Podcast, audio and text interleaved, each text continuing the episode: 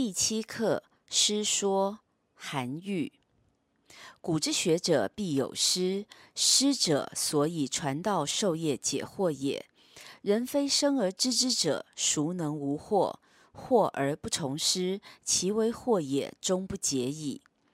生乎吾前，其闻道也，故先乎吾，吾从而师之；生乎吾后，其闻道也，亦先乎吾，吾从而师之。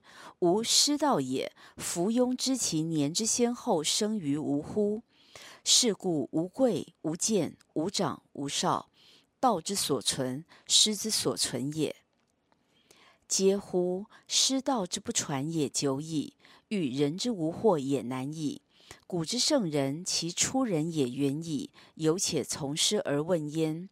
今之众人，其下圣人也亦远矣，而耻学于师。是故圣亦圣，愚亦愚。圣人之所以为圣，愚人之所以为愚，其皆出于此乎？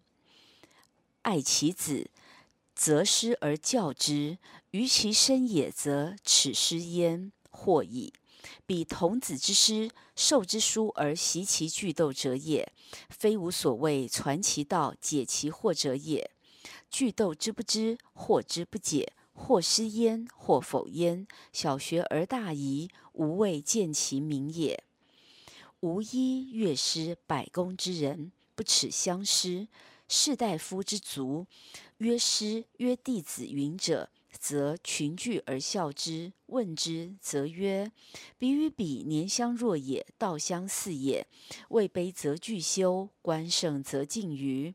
呜呼！师道之不复可知矣。吾一乐师百工之人，君子不耻。今其志乃反不能及，其可怪也歟？圣人无常师。孔子师郯子、长虹、师襄、老聃。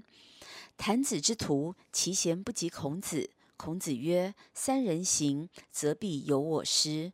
是故弟子不必不如师，师不必贤于弟子。